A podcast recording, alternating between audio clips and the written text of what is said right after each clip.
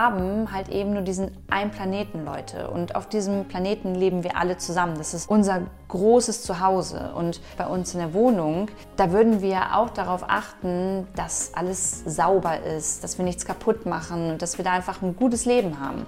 Und genauso sollten wir das im Großen auch sehen. Das ist unser Planet und deswegen geht der auch uns alle etwas an. Hallo und herzlich willkommen bei Ich und Wir, dem Jugendpodcast von SOS Kinderdorf. Ich bin Yannick. Ich bin Julina und wir reden heute über nachhaltig leben. Weil eins ist klar, es läuft gerade nicht ganz so rund auf unserer Welt.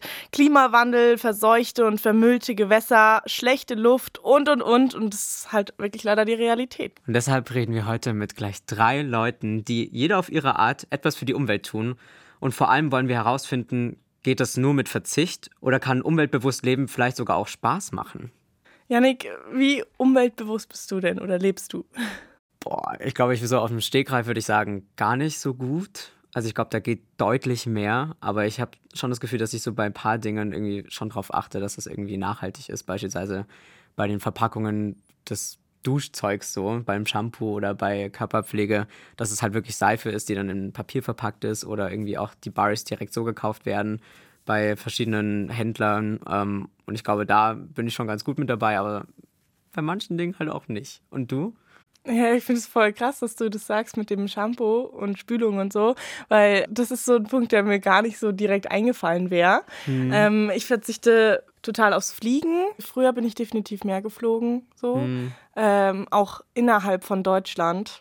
Und irgendwann dachte ich mir so, Gott, das kann ich nicht machen, das geht so nicht ja. weiter. Gerade wo das ganze Thema einfach auch mehr Reichweite und Aufmerksamkeit bekommen hat. Und genau, dann habe ich das halt verändert, dass ich mehr mit dem Zug gefahren bin und so. Und mhm. ich mag es eigentlich auch viel lieber jetzt mittlerweile mit dem Zug zu fahren. Und genau, so Mülltrennung und so. Das sind so die Main-Punkte. Aber ich muss sagen, ich kann noch wahnsinnig viel lernen beim Thema Nachhaltigkeit, weil ich bin da auch noch kein Profi drin. Mm.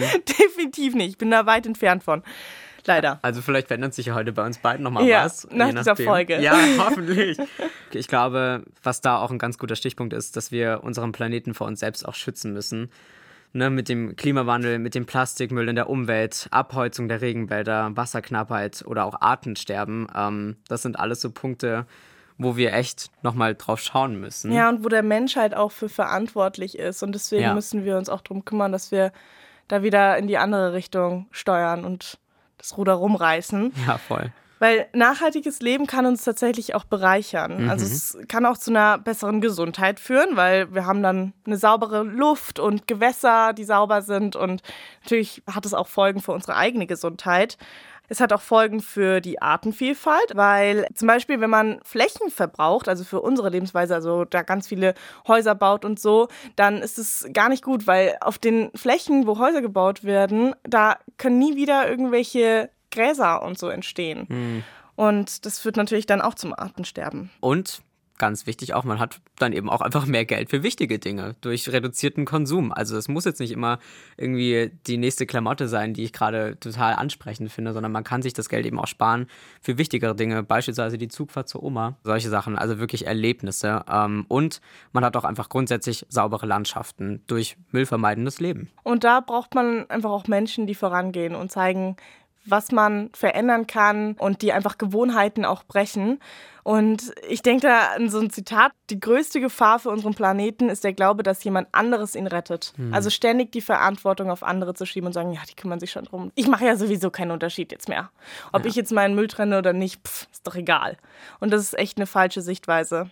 Das müssen wir ändern. Ja, boah, also das klingt jetzt erstmal alles so krass melodramatisch, aber was wir auf gar keinen Fall machen wollen, wir wollen niemanden mit dem Zeigefinger irgendwie anzeigen und irgendwie den mahnenden Finger so erheben, sondern wir wollen eben auch zeigen, dass Umweltschutz nicht wirklich kompliziert ist und äh, wir auch nicht alles entbehren müssen und es sogar echt auch Spaß machen kann.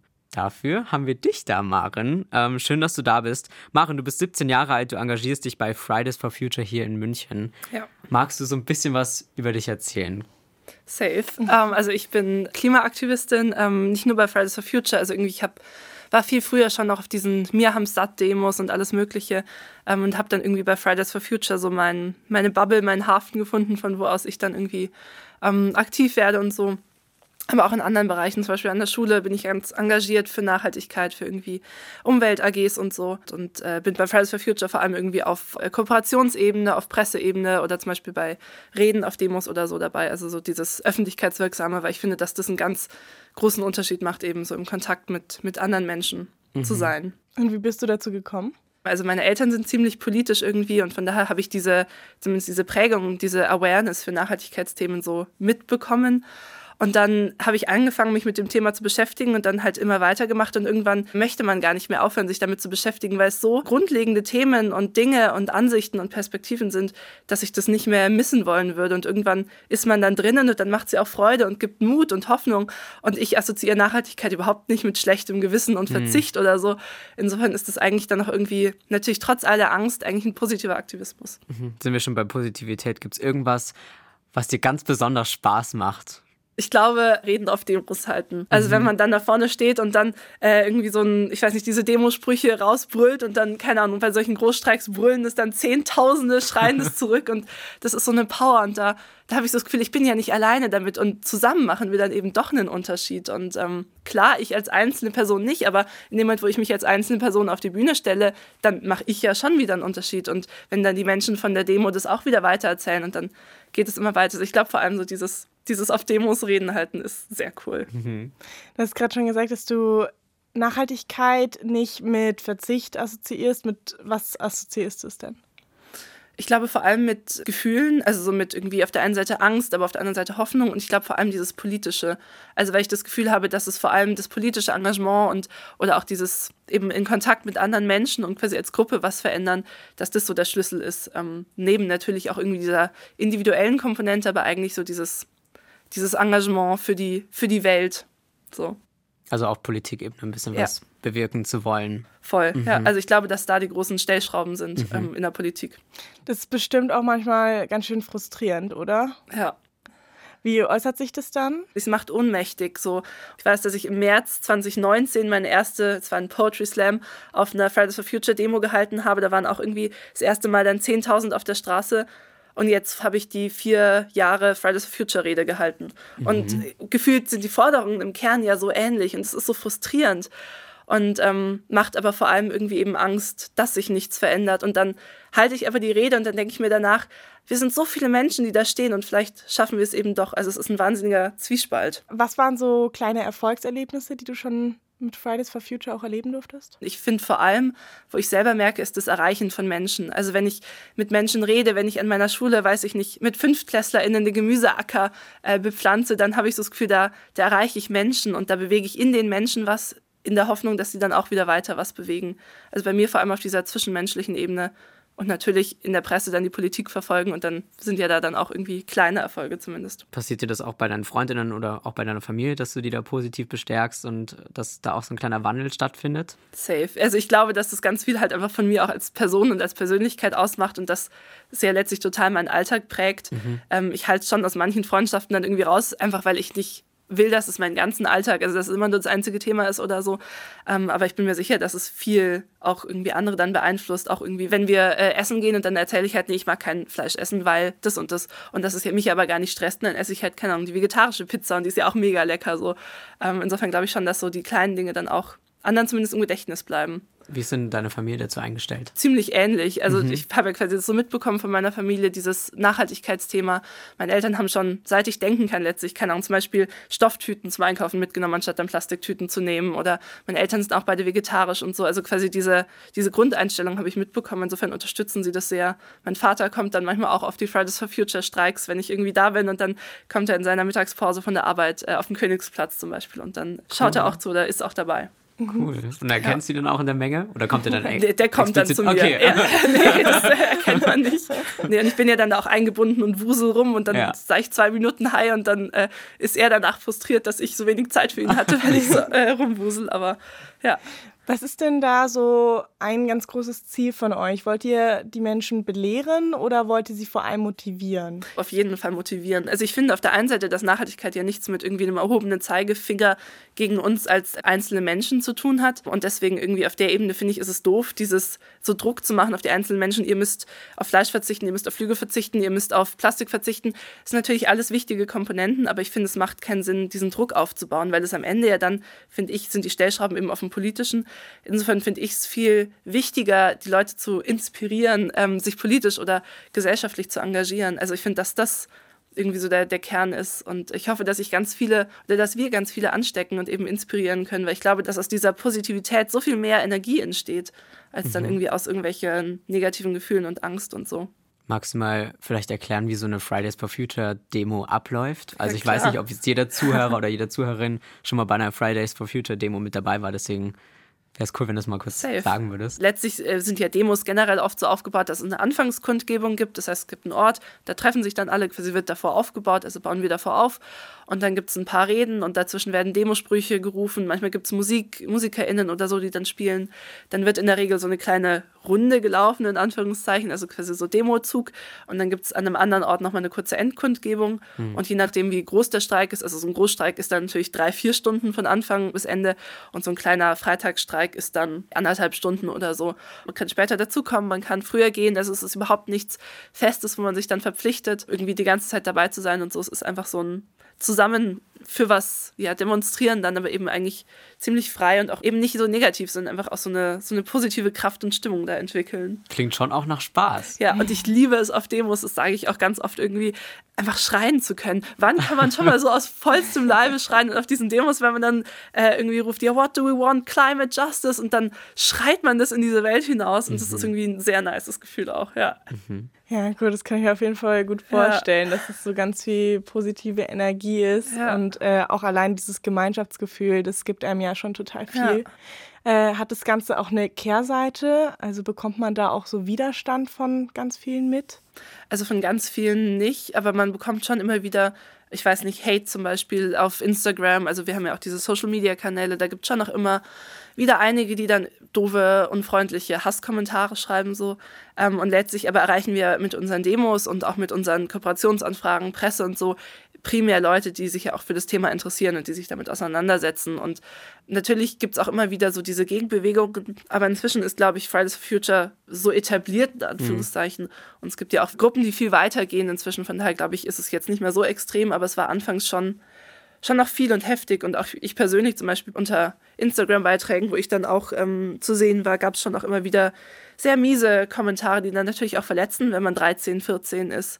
Und auch ganz am Anfang, ich weiß noch, wie ich mich mit der Schule auseinandergesetzt habe, als ich angefangen habe, freitags nicht mehr zum Unterricht zu gehen, sondern auf die Demos. Auch da gab es angeregte Diskussionen mit der Schulleitung und so. Was motiviert dich dann trotzdem weiterzumachen, trotz dieses ganzen Tobabos, was da drumherum kommt? Weil es wichtig ist und was ja auf der anderen Seite eben auch so viel positive Bestärkung ist. Und was ich eben so meinte, ich weiß ja quasi um die inhaltlichen Fakten und wie wahnsinnig dringend es ist, dass wir handeln. Und äh, quasi, wenn man das weiß, dann finde ich, kann man eigentlich gar nicht mehr anders, als sich dann zu engagieren und sich dann einzusetzen. Und dann gibt es ja aber auch wieder Kraft und wieder Hoffnung für diese wahnsinnig erdrückenden Themen. Also das bestärkt sich dann so gegenseitig. Mhm. Von daher, ich, ich kann mir nicht vorstellen, mich in meinem Leben nicht mehr sozial, politisch, gesellschaftlich, ökologisch zu engagieren, weil es mir so viel gibt und weil es mich, glaube ich, als Menschen auch so ausmacht. Und auch so ein bisschen meine Lebenseinstellung ist dieses, was will ich auf der Welt? Ich will irgendwas Kleines, ein ganz kleines bisschen gerechter machen oder irgendwo helfen oder irgendwas verändern oder irgendwas mit meinem Leben bewirken, was dann anderen auch gut tut. Ich finde es voll schön, wie du darüber sprichst. ja, voll. Das ist so richtig motivierend ja. und voller Power ja, und man merkt, dass du da richtig für brennst ja. und ja. Äh, dich da einfach richtig engagieren möchtest in deiner Freizeit. Ja. Also mega cool. Weiß auf der anderen Seite natürlich, du meinst gerade Freizeit. Freizeit habe ich dann gefühlt nicht mehr so viel. Also ja. es ist natürlich schon auch wahnsinnig zeitintensiv. Mhm. Je nachdem, wie viel man sich engagiert, ist natürlich auch immer eine, eine eigene Entscheidung. Und da muss man sich aber ganz bewusst eben auch wieder diese Freiräume nehmen, eben zum Beispiel diese Themen dann aus Freundschaften ausklammern für einen bestimmten Zeitpunkt, damit man dann auch wieder Pausen findet, weil es ja auch wichtig, dass man auf sich aufpasst. Mhm. Cool. Ja, jetzt habe ich ganz viel geredet. Ja, voll interessant. Schön zu hören, eben auch, wie du darin aufgehst. Ich ja. glaube, das, das ist sehr ansteckend, finde ich jetzt persönlich. Ja. ja. Hast du vielleicht noch eine kleine Ansteckung für unsere ZuhörerInnen, die vielleicht eher schüchterner sind und sich jetzt vielleicht noch nicht so trauen, irgendwie wirklich nach außen zu gehen, die vielleicht Lust haben, sich irgendwie zu engagieren, aber trotzdem jetzt irgendwie noch eine Hürde da ist. Gibt es da irgendwas, was du unseren ZuhörerInnen mitgeben kannst? Ich glaube, zwei Sachen. Auf der einen Seite sucht euch Leute, die mit euch das machen. Also, weil ich glaube, alleine ist es natürlich viel beängstigender und dann alleine auf eine Fridays for Future Demo zu gehen, wenn man noch gar niemanden kennt, hätte ich am Anfang auch nicht gemacht. Aber sucht euch Leute, die mit euch dafür brennen, die sich das mit euch trauen. Ähm, und auf der anderen Seite gibt es ja auch Wege, sich zu engagieren, eben ohne jetzt irgendwie an die Öffentlichkeit zu treten oder so. Also ihr könnt zum Beispiel an eurer Schule, ich weiß nicht, für die Schülerzeitung einen Artikel schreiben oder einen Brief an eure Oma schreiben, die schon wählen darf, äh, so nach dem Motto, mhm. äh, das, das ist meine Sicht zu dem Thema oder so. Also es gibt ja auch diese Dinge, die quasi nicht gleich ähm, jetzt hier eine Podcastaufnahme oder dann eine Podiumsdiskussion sind oder so. Und dann kann man ja auch finden, was ist für einen selber so das, das Engagement, das einen bestärkt und das einen nicht überfordert und natürlich schon auch diese individuelle Komponente. Schön. Cool. ja. Sehr cool, dass du auf jeden Fall hier im Podcast mit dabei warst. Ja, voll cool, dass ich da sein durfte. vielen, vielen, vielen Dank cool. für den Input. Ja, ja gerne, schön. immer gerne. Ja, wir haben jetzt gerade von Maren schon gehört, wie man sich zusammen für mehr Nachhaltigkeit einsetzen kann. Und wir haben jetzt noch einen Gast bei uns, die ganz individuell sich für mehr Nachhaltigkeit im Alltag einsetzt. Charlotte Schüler lebt plastikfrei und postet dazu auch Tipps und Erfahrungen auf Insta und TikTok. Hi Charlotte, schön, dass du hier bist. Hi. ja, erzähl doch mal was über dich. Ja, also äh, wie du schon gesagt hast, beschäftige ich mich seit einiger Zeit mit, rund ums Thema plastikfrei Leben. Das hat vor ja, wirklich ein paar Jahren angefangen und da habe ich mich so entwickelt, dass ich eben Stück für Stück in meinem Alltag immer mehr Plastik aussortiert habe. Das ist natürlich alles ein Prozess, es geht jetzt nicht von heute auf morgen, weil es hat so viel mit Plastik zu tun und man muss auch erstmal die ganzen Alternativen kennenlernen. Vor allem als ich äh, da angefangen habe, da gab es, also mittlerweile ist es ein bisschen einfacher geworden.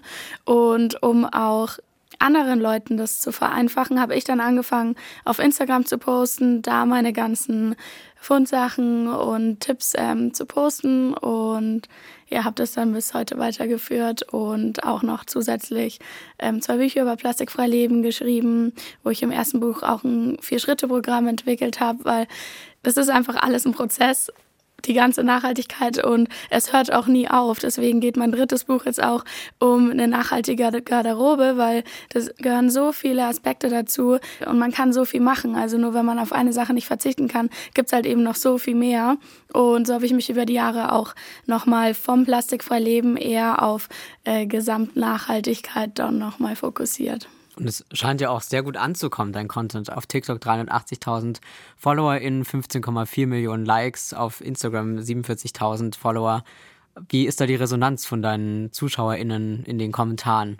Ja, also mich freut es auch total. Das war immer mein Ziel zu zeigen, man kann auch mit nachhaltigem Content Leute auf Social Media erreichen und es muss nicht immer ähm, die normalen ähm, 0815 Content sein, den man jetzt da postet. Ja, und die Community, das ist natürlich ähm, manchmal am Anfang, wenn ich auch auf neue Plattformen gehe, ist erstmal abschreckend, weil Leute Angst haben, dass sie jetzt auf was verzichten müssen und dass man ihnen was vorschreibt, wenn man Tipps postet. Ich glaube, das kommt daher, weil man dann überlegt, was macht man eigentlich selber und irgendwie entwickelt man, warum auch immer, dann sofort ein schlechtes Gewissen, wenn man einen Tipp bekommt oder wenn man was sieht, ähm, was vielleicht jemand anders umsetzt und man selber nicht und versucht sich dann zu rechtfertigen. Aber das war auch irgendwie ganz viel Kommunikationsarbeit, auch auf TikTok, einfach mal mein Prinzip näher zu bringen, mhm. dass man nicht alles umsetzen muss. Und ich zeige auf dem Kanal sehr, sehr viel. Und es ist nie das Ziel, dass jetzt sofort jeder alles umsetzt, sondern ich möchte einfach nur die Breite von Variationen zeigen, die man als plastikfreie Alternativen im Alltag integrieren kann. Ja, würdest du sagen, es geht dann überhaupt plastikfrei zu leben?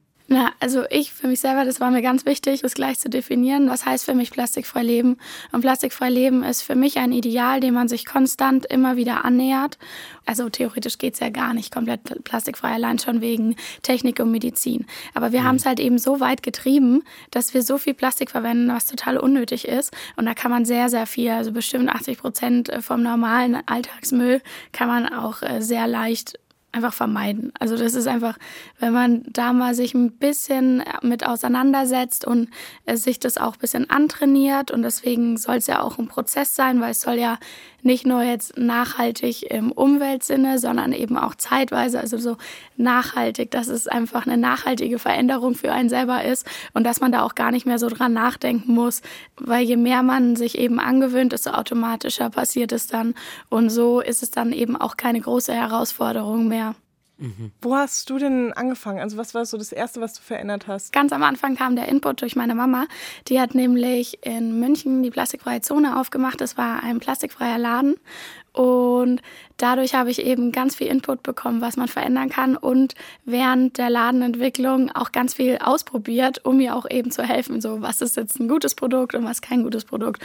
Und da habe ich eben zum Beispiel mal eine Edelstahlflasche bekommen und die hatte ich dann jeden Tag mit dabei und habe dann gemerkt, während dem Schulalltag, wie viele kleine Plastikflaschen, weil wenn ich jetzt von 8 Uhr bis 4 Uhr nachmittags in der Schule war, natürlich habe ich mir da also drei Flaschen ähm, am Automaten geholt und jetzt, wo ich immer halt die, das war so eine einfache Veränderung und so eine logische, aber irgendwie hatte ich halt doch keine wiederverwendbare Trinkflasche dabei. Ich habe erst letztens Post gemacht, dass wir jetzt so zehnjähriges feiern, meine Edelstahlflasche und ich. Wow. Und da sieht man halt auch, dass wenn man mal in Qualität äh, investiert, dass das dann eben auch, das ist auch immer so eine Debatte, ob es jetzt teurer ist, das nachhaltige Leben, das plastikfreie Leben, weil wenn man sich ja am Anfang so ein paar Sachen anschafft, kann es sehr schnell so erscheinen, als wäre das ein wahnsinniger teurer Lifestyle. Und die Anfangsinvestitionen sind zum Teil teurer, aber wie man jetzt sieht, hält diese Flasche seit zehn Jahren und wird mich wahrscheinlich auch noch die nächsten zehn Jahre begleiten. Also mhm. ist es dann auch wieder eigentlich ein Punkt, wo man auch sparen kann im Leben. Mhm. Was sind noch so Beispiele, wo man so eine kleine Veränderung machen kann? Also dann ging es weiter mit äh, Zahnputztabletten und festes Shampoo. Das waren dann schon auch für mich auch immer wieder so ein paar größere Umstellungen, obwohl es so eine kleine Sache ist. Aber man muss dann halt einfach die Verwendung sich so ein bisschen antrainieren. Zum Beispiel, wie trägt man jetzt das feste Shampoo bei langen Haaren am besten auf? Weil dadurch, dass es jetzt nicht ganz so extrem viel schäumt, die meisten plastikfreien Shampoos, ähm, ist es so eine kleine Umstellung. Aber dann lernt man halt, dass man es in den Händen aufschäumt und dann erst auf die Haare aufträgt. Das gebe ich eben auch immer alles weiter halt, weil ich auch möchte, wenn die Leute jetzt als erstes mal was ausprobieren, dass sie nicht wie ich so diese ganzen Steps durchgehen müssen, bis man sich das so selber mal ausprobiert hat, sondern dass wenn man sich gleich mit einem festen Shampoo auseinandersetzt, dass man dann auch gleich ganz viele Anwendungstipps hat. Und das ist ja auch, mittlerweile gibt es auch eine viel größere Auswahl jetzt zum Beispiel an festen Produkten. Also früher hat man die nur dann im Unverpacktladen bekommen bekommen und jetzt kann man einfach in eine Drogerie gehen. Das war für mich auch eine verrückte Umstellung, als ich mal irgendwie beruflich in eine andere Stadt gereist bin und ich habe irgendwas vergessen. Und dann habe ich mal in die Drogerie geguckt und dann gab es das da halt auch auf einmal. Und sonst mhm. war es halt schon immer ein bisschen ein größeres Problem, wenn ich halt irgendwie jetzt nicht meine sieben Sachen zusammen richtig gepackt habe und dann ähm, ja dann doch irgendwas unterwegs kaufen musste. Also feste Produkte im Bad sind eine schöne Umstellung. Dann eben ja, immer einen wiederverwendbaren Kaffee-to-go-Becher mitnehmen oder das sind diese ganzen Basics, dann äh, Bambus-Zahnbürste, Zahnputztabletten oder Zahnpasta im Glas mhm. gibt es auch, falls die Zahnputztabletten nichts für einen sind. Für die Leute, die jetzt eine Zahnputztablette nicht kennen, da nimmt man einfach eine in den Mund, zerkaut die und fängt dann mit der angefeuchteten Zahnbürste an zu putzen. Und ja, sonst sind auch so eine schöne Alternative, zum Beispiel Bienenwachstücher in der Küche. Statt Frischhaltefolie oder Alufolie kann man einfach ein Bienenwachstuch verwenden und das ist bis zu ein Jahr wiederverwendbar. Und da spart man auch schon mal einiges an Müll ein. Hat dich das von Anfang an Spaß gemacht, plastikfreies Leben? oder dachtest du dir manchmal so, oh mein Gott, warum habe ich mich dafür entschieden? also, ich muss sagen, am Anfang, als meine Mom als erstes mal so, ich glaube, ich habe da während der Zeit, wo meine Mom sich extrem in Richtung plastikfrei entwickelt hat, gerade bei meinem Dad gewohnt und bin dann quasi immer zu meiner Mama wieder nach Hause gekommen und dann hieß es jedes Mal so, hey, warum benutzt du noch das und das und das? Und diese Umstellung ging mir viel zu schnell, weil ich irgendwie gar nicht von Anfang an dabei war und dann irgendwie war auf einmal alles schlecht, was man verwendet. Und ich glaube, so geht es halt vielen Leuten auch zur Zeit, dass eigentlich alles, was man heutzutage macht, ist halt im Endeffekt irgendwo nicht nachhaltig. Und da war es ein bisschen schwierig. Und aber als ich dann mit der Trinkflasche langsam angefangen habe und gemerkt habe, okay, wenn ich jetzt die eine Sache einfach immer wieder umsetze, dann bringt es schon mal was. Und man muss dann, glaube ich, auch Nachhaltigkeit und äh, den Weg dahin, wie man das machen möchte, für sich selber definieren und sich nicht irgendwie vorschreiben lassen durch andere, weil jeder ist irgendwie gerade in einer anderen Lebenssituation und da muss man selber so einen eigenen Weg finden.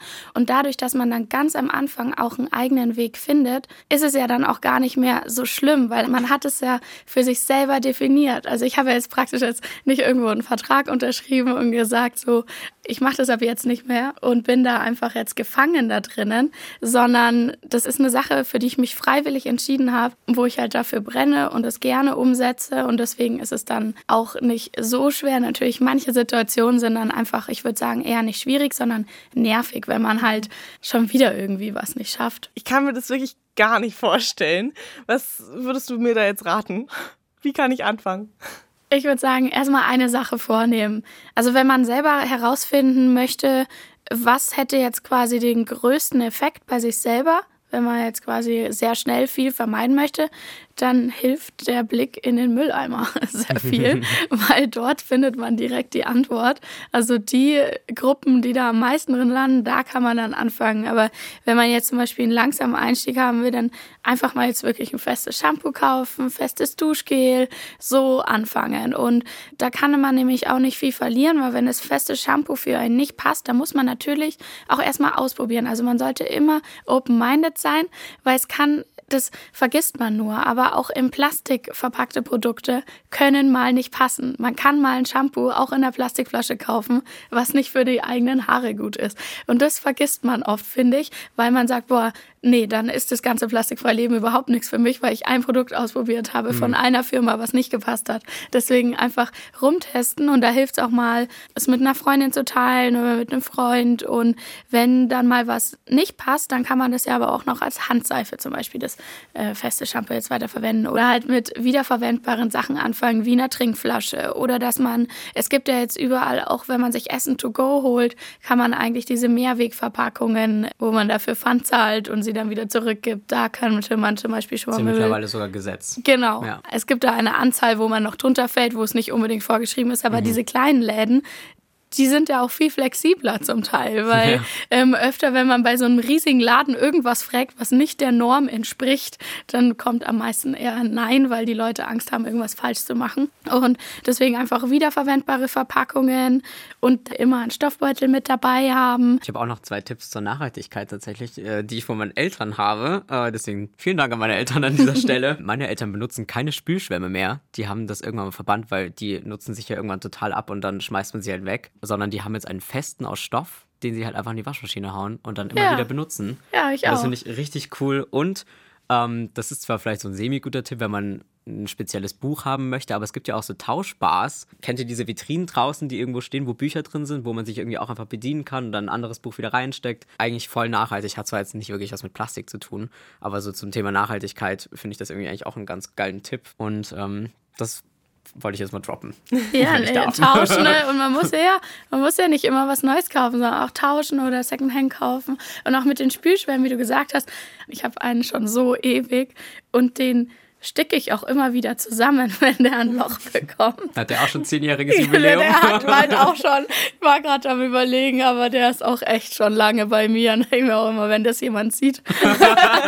aber ich sehe es halt auch nicht ein, den wegzuhauen, weil das sind halt nur Löcher, die ja. man halt auch immer wieder reparieren kann. Ja. Also es geht halt auch einfach viel um Reparieren und Sachen lange nutzen. Ne? Und zur Qualität gehört halt eben auch Materialien, die eben repariert werden können können, weil es kann ja auch nicht immer, also aus Plastik lassen sich die Sachen, das ist ja auch bei Textilien so, dass die wahnsinnig viel Müll verursachen, weil so diese ganzen billig produzierten aus synthetischen Fasern, die Klamotten, die lassen sich dann auch nicht immer wieder so gut herstellen, wie wenn mhm. man jetzt halt mal was Gutes, Gescheites kauft aus ähm, natürlichen Stoffen. Das kann man dann entweder selber reparieren oder zur Reparatur bringen.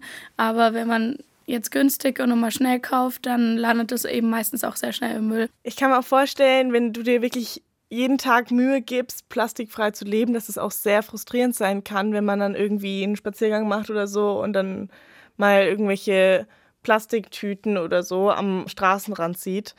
Wie ist es so für dich? Also ich finde es eher nicht wirklich frustrierend, sondern es zeigt mir, warum ich es mache.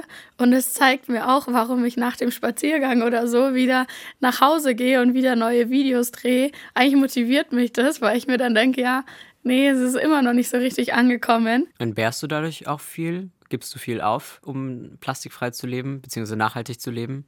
Ja, dadurch, dass ich mich ja freiwillig dafür entschieden habe, also theoretisch könnte ich ja immer sofort aufhören so. Deswegen ist es einfach eine Sache, von der ich überzeugt bin. Deswegen entbehre ich jetzt nicht äh, wirklich was, sondern mhm. es ist einfach was, was mich erfüllt. Das auszuleben, ich finde, es ist ein schöner Lebensstil. Ich finde, es vereinfacht auch einfach vieles, weil man wird auch von zum Teil von dem ganzen Konsum so ein bisschen überrollt und da entwickelt man mit der Zeit einfach ein ganz anderes Bewusstsein gegenüber so vielem und läuft auch ein bisschen mehr mit offenen Augen durch die Gegend. Deswegen, ich entbehre da nicht wirklich was, sondern mhm. das macht mir ja auch alles Spaß. Mhm. Ja, das ist ja auch das Ding. Ich meine, man hört ja da nicht auf, ein Shampoo zu benutzen, nur weil es da viele Plastikversionen von gibt, sondern man switcht einfach zu was anderem. Man muss ja eigentlich auf nichts verzichten, großartig. Ja. Ja, ich glaube, das ist auch so ein Mythos in den Köpfen von vielen Menschen.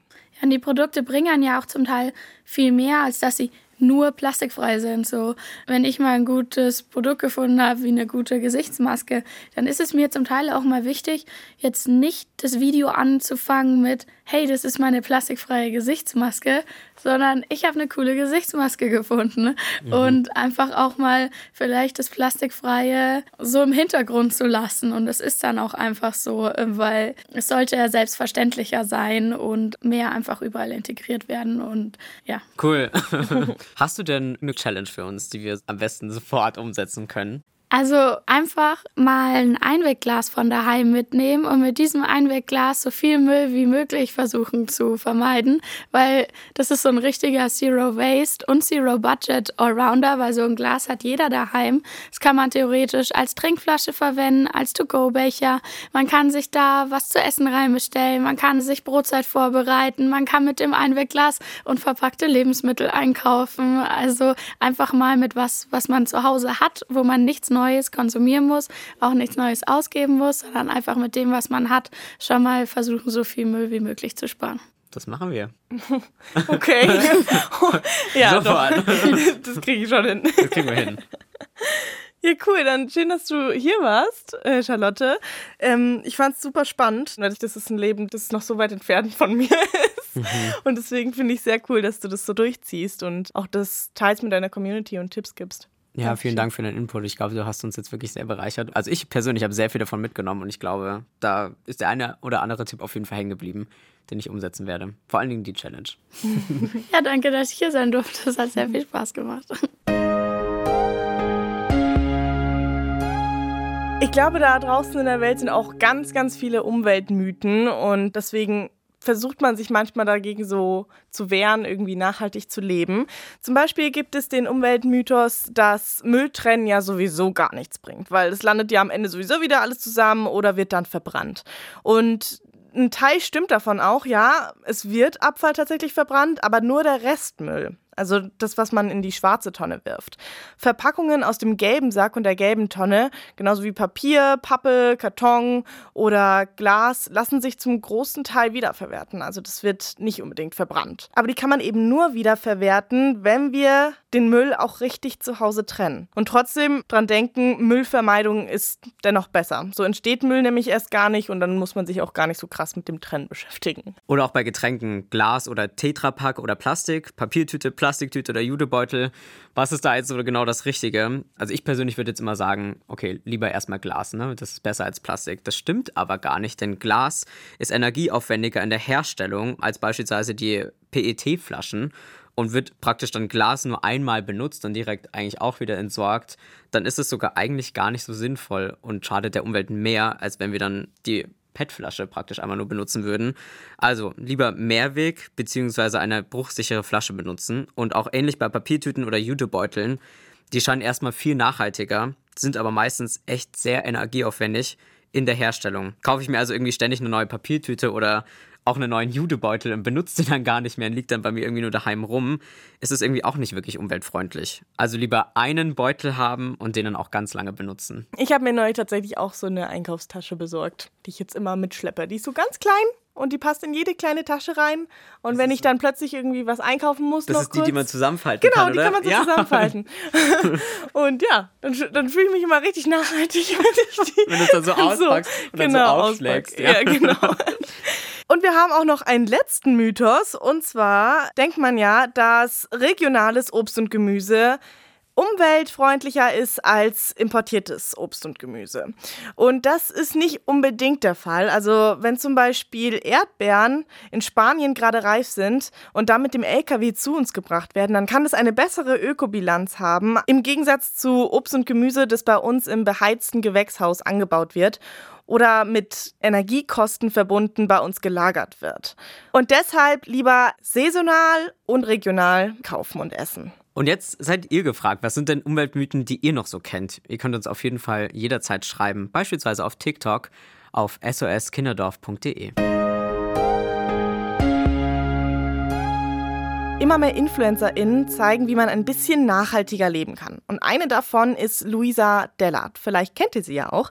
Sie hat mit Fitnessvideos auf Instagram gestartet und sich dann aber immer mehr mit dem Thema Nachhaltigkeit beschäftigt. Und mittlerweile hat sie schon einige Bücher dazu geschrieben und engagiert sich aktiv im Umweltschutz.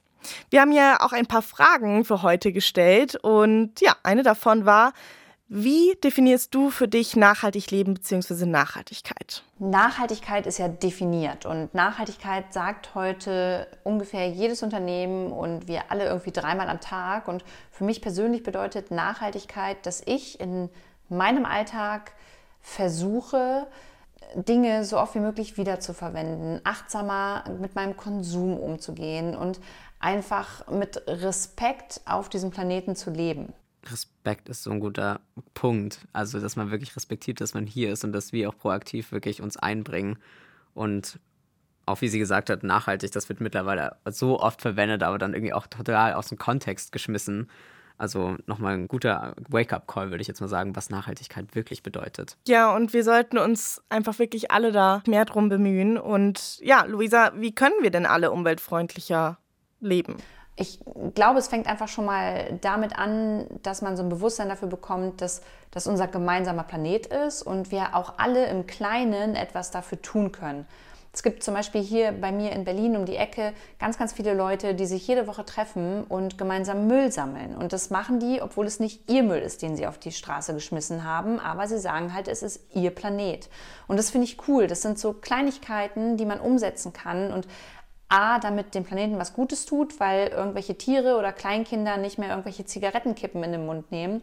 Und B, man damit aber auch andere Menschen motiviert. Und ich glaube, sowas kann jeder und jede von uns tun, im eigenen Alltag mal zu schauen, hey, wo kann ich mich vielleicht positiv für diesen Planeten einbringen? Ich glaube, das hat auch immer was mit Gewohnheiten zu tun, die man einfach bricht. Mhm. Man hat jahrelang irgendwie mit Plastik auch gelebt und äh, ist geflogen in Urlaub und so und weiß gar nicht, wie man vielleicht auch ganz leicht im Alltag umweltfreundlicher leben kann.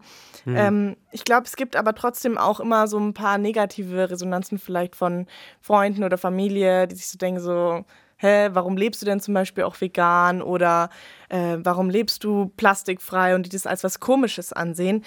Was kann man dann tun, wenn die Eltern oder Freundinnen das nicht verstehen oder nicht mitziehen? Ich kenne das selber, die Situation, dass manchmal vielleicht im Freundes- oder Familienkreis einfach Menschen am Start sind, die keinen Bock haben, sich mit einem zusammen für irgendwelche Themen einzusetzen. Gerade wenn es um das Thema nachhaltiger Leben angeht. Und ähm, ich finde immer wichtig, dass man da nicht mit dem erhobenen Zeigefinger kommt, sondern erstmal den Raum gibt, um darüber zu sprechen und Menschen nicht unter Druck setzt. Aber man, wenn man zu Hause einlädt, zum Beispiel zum Essen, man dann trotzdem vegan kocht und ähm, es gar nicht die Option zum Beispiel gibt, dass es Fleisch gibt. Und ich glaube, so eine Kleinigkeiten, das spielerisch einzubauen, ist super, super wichtig.